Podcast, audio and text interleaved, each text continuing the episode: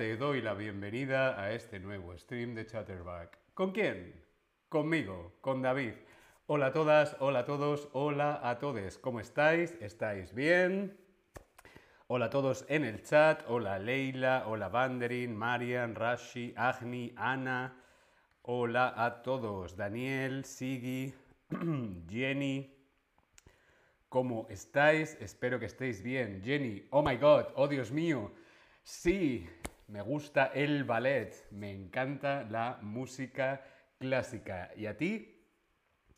¿Y a ti te gusta la música clásica? Sí, no, mm, no lo sé. A mí me encanta la música clásica.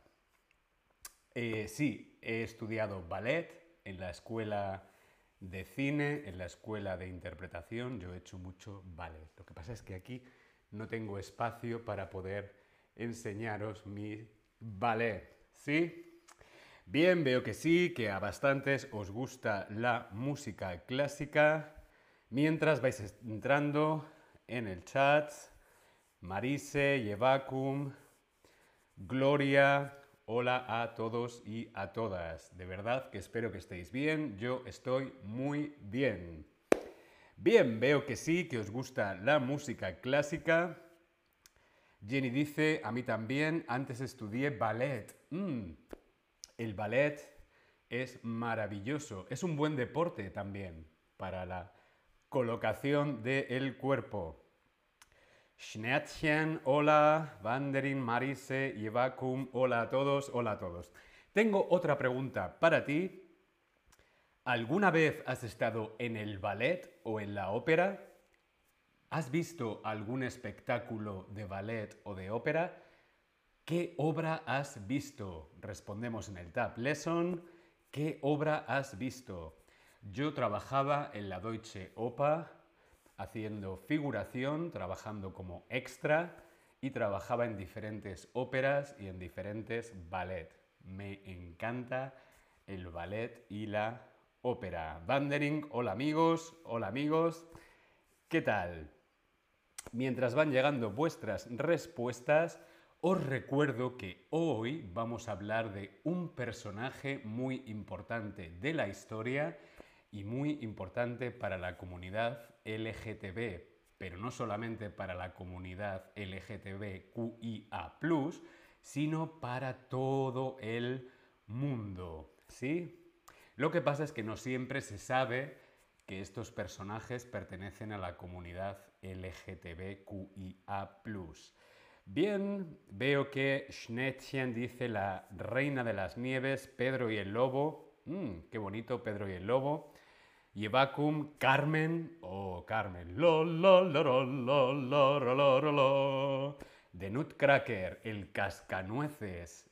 The Swan Lake, el lago de los cisnes. Terry B, he estado en, he estado en el ballet. Hershing dice Lucía. Giselle, Jenny, Giselle, qué maravilla, qué vale tan bonito. Mira, los pelos de punta. Giselle, el lago de los cisnes. Dice Leila Angel, sí, he visto el lago de los cisnes. ¿Esto es correcto? Sí, es correcto. Y además es que hoy nuestro personaje tiene algo que ver con el lago de los cisnes. Pero vamos a ir paso a paso. Primero os voy a dar una pista. Nuestro personaje compuso 159 piezas, 159 obras, de las cuales son 7 sinfonías, 11 óperas, 3 ballets, 5 suites, 3 conciertos para piano, un concierto para violín, 4 cantatas, la la la la la, 20 corales, oh, oh, oh, y tres cuartetos para cuerda. Pum, pum, pum, pum, y más de 100 piezas para piano. Madre mía, casi 159 piezas, 159 obras. Vanderin dice, soy, eh, soy tenor de ópera, eh, eh, soy cantante de ópera y eres tenor. Mm, qué maravilla. Yo creo que soy barítono, pero no canto ópera. Pero me gusta mucho. Vamos a ver otra pista de nuestro personaje. Sí, en 1877, 1877, al poco de dedicarse por completo a la labor de compositor, es un compositor, compuso la música del ballet El lago de los cisnes. En 1877, este compositor compuso El lago de los cisnes.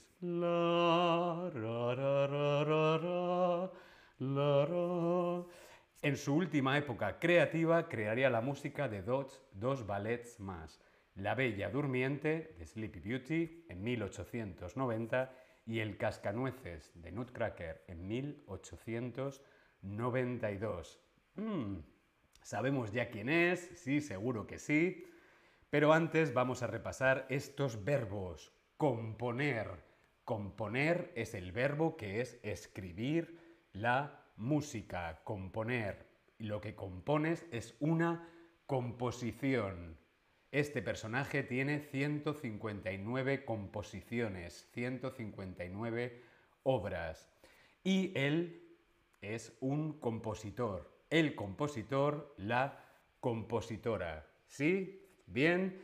Bueno, pues sin más dilación, nuestro personaje de hoy es Piotr Ilich Tchaikovsky. No sé si lo pronuncio bien. Además, en cada idioma se escribe de una manera diferente, pero bueno, Tchaikovsky. Tchaikovsky nació el 7 de mayo de 1840 y murió el 6 de noviembre de 1893 en San Petersburgo, Rusia.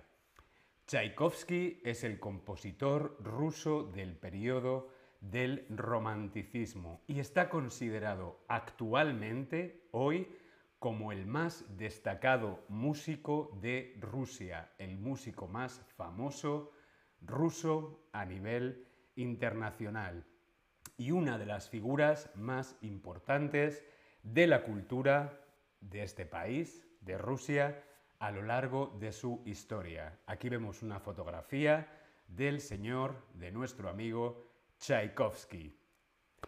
Tengo una pregunta. ¿Qué otros compositores románticos del periodo del romanticismo destacaron en el siglo XIX? Beethoven, Chopin o Chopin, Wagner, Puccini o Clara Wieck Schumann. ¿Cuál de estos autores destacó en el siglo XIX como compositores del romanticismo? Respondemos en el Tab Lesson. Mientras tanto, os voy a dejar en el chat, os voy a dejar un link a una de mis piezas favoritas de Tchaikovsky. Ahí lo tenéis en el chat uno de mis ballets, de mis piezas favoritas de Tchaikovsky. Bien, veo que algunos dicen Chopin, Chopin, sí, es romántico, Wagner, Wagner es romántico, Puccini, sí, Puccini también es un compositor romántico, Beethoven, sí, Beethoven, Beethoven también es un compositor romántico del siglo XIX, pero también tenemos otro compositor más, en este caso una compositora, una mujer, Clara Wieck Schumann. Fue la mujer de Schumann, pero Clara Wieck fue una gran compositora. Lo que pasa es que como era mujer, no es tan conocida.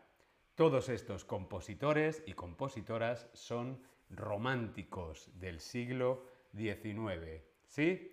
Os voy a dejar también un link para que conozcáis la obra de Clara Wieck Schumann. Os lo dejo también aquí en el chat para que conozcáis la obra de esta compositora que no era tan conocida como Beethoven, Wagner, Chopin o Tchaikovsky. Vamos a ver cosas sobre Tchaikovsky. Leemos juntos.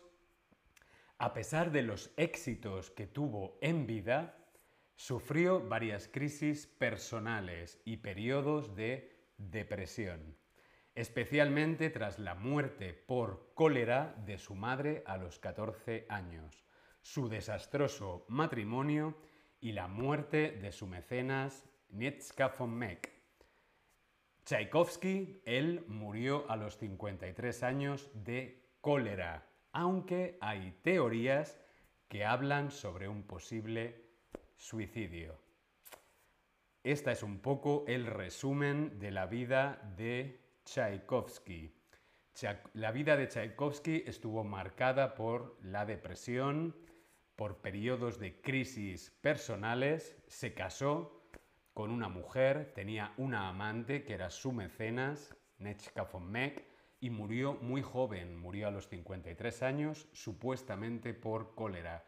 Pero todo apunta que Tchaikovsky se suicidó, se quitó la vida. El estilo, la música de Tchaikovsky, su estilo, su estilo era muy occidental, era del gusto occidental, no era del gusto oriental, no pertenecía al estilo tradicional, conservador, ruso, por lo tanto no era del gusto de todos. Podemos decir que Tchaikovsky era bastante moderno y bastante occidental. Pero ¿qué otro problema tuvo además de este Tchaikovsky? Pues tuvo un gran tabú, fue objeto de un gran tabú. Jenny dice que es un mecenas, pues lo vamos a ver ahora mismo. Mecenas. El mecenas, la mecenas, el mecenazgo. Mecenas es una persona o una fundación con mucho dinero, rica y poderosa, que tiene mucho poder, que protege, que protege a los artistas y adquiere o promueve sus obras. Principalmente dan dinero a los artistas para que los artistas puedan dedicarse a su arte, para que puedan crear su arte y no tengan que hacer otras cosas, ¿sí? Un mecenas protege principalmente económicamente a los artistas, no solo artistas, también científicos, mm, cualquier tipo de, de profesión puede ser un, puede tener un mecenas. ¿Sí? ¿Lo hemos entendido, Jenny? Por ejemplo, los mecenas de Leonardo da Vinci eran la familia Medici en Florencia. Un mecenas puede ser como ahora el fundraising. Fundraising, ¿sí? Dinero. Bien, estupendo, continuamos. Si Tchaikovsky estaba casado con una mujer, ¿Por qué sabemos que era homosexual? ¿Por qué sabemos que Tchaikovsky era homosexual? Bien, pues se ha publicado un libro que se llama The Tchaikovsky Papers, Unlocking the Family Archive, de Polina Weidman, que es la recopiladora, y Marina Kostalewski, que es la editora. Tenemos aquí una fotografía de la portada del libro, Tchaikovsky Papers, Unlocking the Family Archive. Eh, son cartas, son cartas personales de Tchaikovsky con sus amigos, con su familia, con sus amantes. Hasta ahora, algunas de estas cartas eh, de Tchaikovsky, en la que habla de deseos sexuales, de sus amores prohibidos, han permanecido ocultas, ocultas al mundo. ¿Por qué? Pues porque los objetos de deseo eran hombres, porque Tchaikovsky era homosexual. Estas cartas estaban ocultas, estaban censuradas, la gente no conocía estas cartas. Ahora estas cartas han visto la luz, se han publicado por primera vez en inglés y han recuperado pasajes sensibles sobre la homosexualidad del compositor que habían sido suprimidas por la censura rusa, por los censores rusos. Bien. Eh, en una de estas cartas, nunca antes publicada ni en ruso ni en inglés, Tchaikovsky escribió sobre un joven sirviente del que estaba enamorado. Dijo, estoy más enamorado que nunca. Añadiendo, Dios mío, qué criatura tan angelical, cómo anhelo ser su esclavo, su juguete, su propiedad. Estas cartas habían sido censuradas, habían sido censuradas, ocultadas por Rusia durante casi dos siglos, por más de 200 años. ¿Por qué? Bueno, en Rusia la realidad de las personas lesbianas, gays, bisexuales y transexuales, la realidad de la comunidad LGTBQIA, se enfrentan a retos legales y sociales que no experimentan los heterosexuales.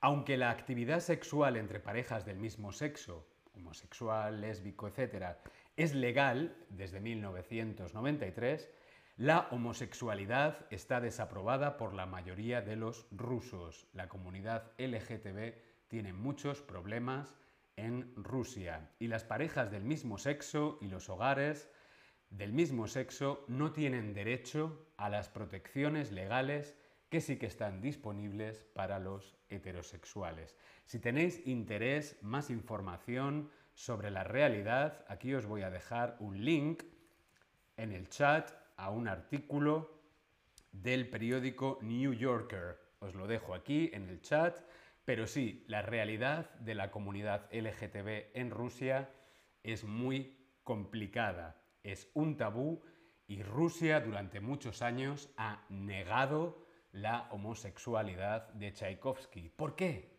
Pues porque era homosexual y no les interesaba. Esto es censura, esto es propaganda.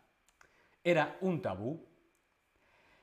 El tabú central en la relación con la vida de Tchaikovsky y, bueno, pues ha sido su homosexualidad, tema que ha estado prohibido eh, de, la, de la discusión pública durante casi un siglo en todo el mundo, dos siglos en Rusia.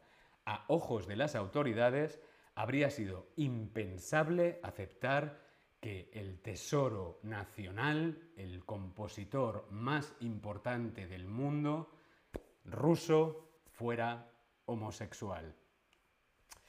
Complicado. Como digo, un siglo en Occidente hasta que hemos descubierto estas cartas, pero más de dos siglos en Rusia. En Rusia sigue siendo un delito ser homosexual y la vida de la comunidad LGTBQIA es muy complicada. Vamos a ver con este quiz si nos hemos enterado. La anti-LGTB en Rusia ha censurado y convertido en tabú la homosexualidad de su músico más internacional, de Tchaikovsky. ¿Qué ha sido lo que ha censurado? ¿La prensa, la propaganda o la cultura?